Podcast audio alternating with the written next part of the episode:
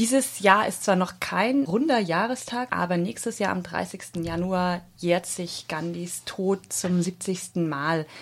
Da stehen vermutlich große Feierlichkeiten an, aber wie ist denn so das Gandhi-Bild in der Bevölkerung allgemein? Ich würde so sagen, insgesamt ist Gandhi nach wie vor eine, ja, eine nationale Ikone, eine Person, die sehr heroisiert wird und an die man sich sehr gern und sehr mit sehr viel positiven Emotionen erinnert.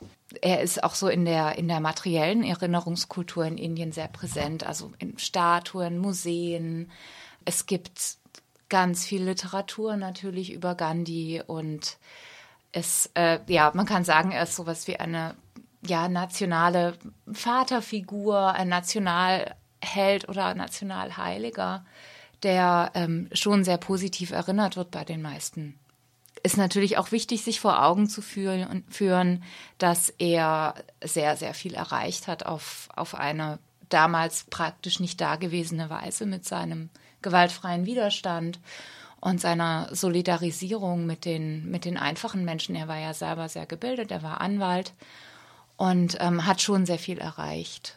Ja. So vielleicht eins der ja, interessantesten Phänomene ist die große Gefolgschaft, die er erreichen konnte, die aber trotzdem über soziale Schichten und auch in einem gewissen Rahmen über Kastengrenzen hinweg äh, funktioniert hat. Wie ist es ihm denn gelungen, äh, so eine große Mobilisierung ja, zu erreichen? Das sind immer die Fragen, mit welchen ähm, Kategorien da mal rangeht. Ist es also arbeitet da, man da mit so einer Kategorie wie Charisma. Das hat sicher eine Rolle gespielt. Er konnte mobilisieren, er konnte sich auch ein Stück zumindest einfühlen. Er hat ja selber, er kam ja eigentlich aus Südafrika, also südafrikanischer Inder, und hat dort selber sehr viel Diskriminierung und ähm, Unrecht erfahren. Man muss sich das vorstellen. Südafrika Anfang des 20. Jahrhunderts mit einer, einer Rassendiskriminierung, die also wirklich abscheulich war und worunter er natürlich auch gelitten hat. Dann zurückkommend nach Indien sind ihm dann andere Auf, äh, Ungleichheiten und andere Diskriminierungen aufgefallen. Er hat, also er hat so Sachen gemacht, an wie eben sein, seine westliche Kleidung abgelegt, das kennt man ja, und die, diese einfachen Leinen-Dhotis äh, angezogen, also so die, das heißt, er hat sich so angepasst in der Kleidung an, äh, an die Bauern. Er hat die, die einfache Arbeit so ideologisch aufgewertet. Er war aber auch gleichzeitig, also er konnte, er konnte sich auch immer so Gefolgsleute äh, schaffen, mit denen er ja Solidarisierungen schaffen, ähm, Freundschaften knüpfen. Er konnte aber auch äh, Leute sehr verprellen und sehr von sich entfremden. Ähm, und am bekanntesten ist dann natürlich Jinnah, also der, der äh, Kopf der äh, Muslim League und äh, von dem er, sich total entfremdet hat. Was ganz interessant war, war, dass er verschiedene Phasen hatte in seiner, äh, in seinem ja, Kampf um Unabhängigkeit. Er hat angefangen erstmal in, in bäuerlichen Gegenden ähm, einfach zu sein und, und äh, zu organisieren. Er war aber auch involviert und es ist nicht so bekannt in der indischen Gewerkschaftsbewegung, die auch sich damals formiert hat, hat sich also auch mit den, mit den Industriearbeitern solidarisiert. Aber eben anders als sein Gefolgsmann Nehru war er kein äh, Anhänger von diesem industrialisierten Sowjetmodell. Gandhi hatte da eher so ein, ja, ich sage es jetzt mal etwas bösartig, etwas ein verschwurbeltes Bild von einem ländlichen Indien auch mit, mit, mit Subsistenzwirtschaft und gar nicht diese, diese industrialisierte Welt. Das war ihm schon das war ihm schon zu weit weg von, von, ja, von einem eigentlichen vorkolonialen Indien, was so seine Vision und sein Traum war. Ja. Die ausgesprochene mhm. Kritikerin Gandhis in den letzten vielleicht zwei, drei Jahren ist äh, Arundhati Roy, die Schriftstellerin und, und Intellektuelle, die in einem Essay Gandhi ganz vehement kritisiert dafür, dass er sich viel zu wenig zu sozialen Fragen wirklich geäußert hat und viel zu wenig ähm, das Kastenwesen kritisiert hat. Ja, Gandhi bezieht sich ganz, ganz stark auf eine Aufwertung der sogenannten Unberührbaren, also der Dalit, der Menschen, Menschengruppe sozusagen, die außerhalb des Kastenwesens steht. Und er, sie wirft ihm nun vor, dass er da sozusagen so eine Art totemhafte ja, Fixierung auf die Unberührbaren hat, aber die Gewalt und die sozialen Hierarchien des Kastenwesens selbst viel zu wenig benennt. Ja, ja, das ist bekannt. Das, der Vorwurf ist auch nicht neu, auch wenn sie es natürlich besonders eloquent und besonders gut zugespitzt formuliert. Also so, es gibt viel Hinweise, viel Belege aus Briefwechseln, aus Reden, dass Gandhi gegen Kaste eigentlich überhaupt nichts hatte. Im Gegenteil. Also er sah Kaste als ein Aspekt, der auch Solidarität und Gemeinschaft schafft. Und das ist, das Schlimme ist, es ist noch nicht völlig falsch. Also wenn man von beispielsweise innerhalb von Indien unterwegs ist und in irgendwo keine Unterkunft findet, man kann immer zu seinen Leuten, das heißt zu den Leuten aus der eigenen Kaste gehen. Kaste ist ja auch eine, eine, nur so eine annähernde Übersetzung. Das indische Wort oder das Sanskrit-Wort Jati heißt auch sowas wie Familie. Aber natürlich, und da hat Arundhati Roy völlig recht, es war Gandhi war bestenfalls naiv und schlimmstenfalls ideologisch mit Blick darauf, was Kaste für ein System von Ausbeutung, von Hierarchie, von, von sozialer Starre. Also Mobilität ist ja nicht möglich. In die Kaste bist du reingeboren. Das ist anders als Klasse. Das wird auch oft verwechselt. Und äh, Gandhi hat das einzige, was Gandhi angegriffen hat, war, was er nannte, Auswüchse des Kastensystems wie die Unberührbarkeit, sprich die Stigmatisierung von den untersten Kasten von Menschen, die als rituell unrein, ähm, untouchable, unberührbar stigmatisiert wurden. Dagegen hat er sich gewehrt und er hat ähm, auch äh, diesen, dieses sehr, sehr bösartige, schlimme Wort unberührbar ersetzt durch den, einen Neologismus Harijan, Leute Gottes, Menschen, Kinder Gottes, was dann aber wiederum als paternalistisch, als herablassend empfunden wurde, vor allem mit Blick darauf, dass er das Kastenwesen selber ja gar nicht angegriffen hat. Ein weiterer Punkt, und ich glaube, das ähm, erwähnt Arundhati Roy auch in, in ihrem Essay, ist, dass es eine Selbstorganisation der, der Dalit gab und einen sehr charismatischen, sehr gut gebildeten ja, Leitfigur, ähm, Bimrao Ambedkar, der äh, selber aus einer unberührbaren Kaste stammte, selbst wahnsinnige, also man kann sich das nicht vorstellen, un unmenschliche Stigmatisierung erlebt hat. Also zum Beispiel in der Schule, er durfte zur Schule gehen, was dann schon ein, ein Riesenprivileg war, aber er konnte, durfte nicht mit den anderen Kindern in der Pause essen. Und er durfte auch nicht in den Pausen an dem Brunnen trinken. Und man muss sich das vorstellen, in einem Land, wo es teilweise 48 Grad heiß ist und ein Kind darf nicht trinken, zusätzlich zu der, natürlich zu der Demütigung, nicht an den Brunnen zu dürfen. Und das ist ihm immer wieder passiert. Ambedkar hat in den USA studiert und ähm, selbst als er also mit einem Diplom aus den, von einer amerikanischen Elite-Universität nach Indien zurückkam, selbst da durfte er nicht an den Dorfbrunnen.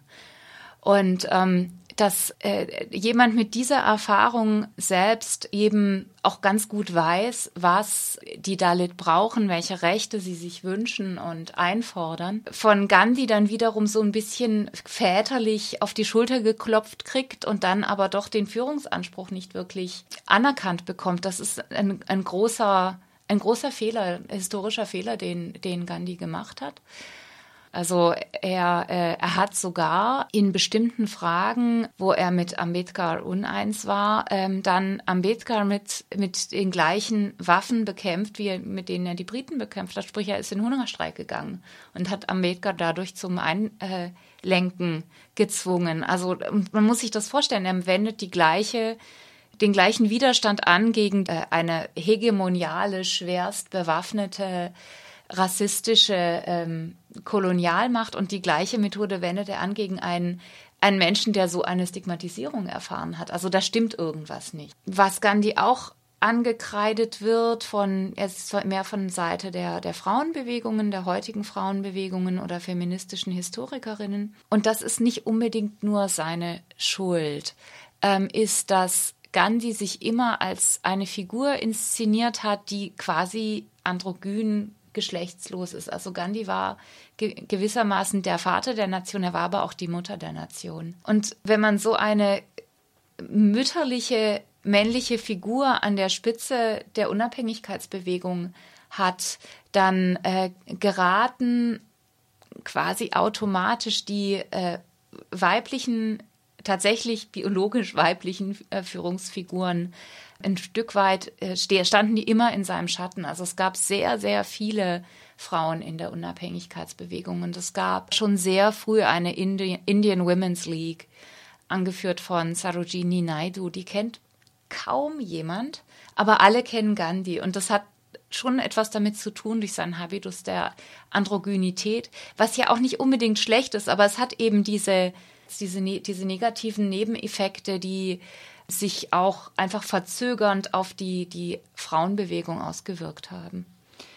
Ich habe jetzt mich ein bisschen eingelesen und hatte den Eindruck, das Verhältnis oder das äh, Bild Gandhis von Frauen und von der Rolle von Frauen so ein bisschen analog funktioniert zu dem äh, der für unterschiedlichen Kasten. Also dass es sozusagen eine Aufwertung gibt, dass es kein, ähm, dass die obersten Kasten nicht herabschauen sollen auf die unteren Kasten. Und das Gleiche gilt für das Verhältnis von Männern und Frauen, dass sozusagen die Rolle von Frauen geschätzt wird und aufgewertet wird, aber dass es trotzdem Sphären gibt, in denen beide verhaftet bleiben. Und auch die Rolle, die, Fra die Gandhi sozusagen Frauen im Unabhängigkeitskampf zugedacht hat, sich stark in diesen Sphären nach wie vor bewegt hat. Also sowas wie der Salzmarsch oder der Boykott von britischen Waren oder sowas, die sind ja eng mit Versorgung, mit Verpflegung und so weiter verknüpft. Würdest du diese Einschätzung teilen? Ja, auf jeden Fall. Wobei man auch da sagen muss, das ist jetzt nicht unbedingt nur Gandhi, sondern das ist ein Phänomen, was wahrscheinlich, also wenn man sich in der Geschlechtergeschichte ähm, umschaut, das ist relativ weit verbreitet. Also mir fällt sofort dazu ein, die, die amerikanische Separate but Equal Ideologie. Die, das klingt erstmal so schön, ja, es sind doch alle gleich, aber getrennt, aber das war die Ideologie der Rassentrennung und das Schlagwort der Rassentrennung. Und das war quasi wie ein Separate but Equal Diskurs äh, für über die Frauen. Um nochmal auf äh, Ambedkar zurückzukommen, mhm. das ist ja an sich auch schon eine ganz, ganz spannende Figur. Wie du schon gesagt hast, ähm, als Unberührbarer geboren, äh, trotzdem die Chance bekommen, äh, zur Schule zu gehen und zu studieren gleichzeitig immer mit dieser Diskriminierung konfrontiert. Und ähm, ein Aspekt seines Lebens sozusagen ist dabei auch besonders relevant vielleicht, nämlich die Tatsache, dass er sich lange überlegt hat, äh, ob er zum Sikhismus konvertieren soll und ist dann letztlich wenige Jahre vor oder wenige Monate sogar vor seinem Tod zum Buddhismus konvertiert, sozusagen als mehr oder weniger vollständige Ablehnung des hinduistischen Glaubenssystems, in dem das Kastenwesen zum großen Teil verwurzelt ist. Also es gibt Kasten auch in anderen Glaubenssystemen, aber in Indien ist das sozusagen das hinduistische vielleicht das dominanteste. Ist denn Gandhi sozusagen als jemand, der sich äh, immer besonders um die Toleranz gegenüber muslimischen Indern beispielsweise bemüht hat, gleichzeitig aber sehr, sehr stark im hinduistischen Glaubenssystem verwurzelt war als Person, ist die Kontroverse zwischen Ambedkar und Gandhi vielleicht auch so ein bisschen auf so eine religiöse Frage zurückzuführen. Also ob eine Gesellschaft religiös ähm, in einem bestimmten Maße verfasst sein soll. Spielt das eine große Rolle in der Auseinandersetzung? Äh, das ist eine gute Frage. Ich weiß es nicht. Möglicherweise, möglicherweise, es ist mir jetzt nicht bekannt. Der Hauptpunkt war, und das kann man, ist die Frage, ist das jetzt religiös oder ist das politisch, je nachdem, wie man es liest, die Frage äh, nach der Legitimation von Kaste als, als soziales, als soziales Modell.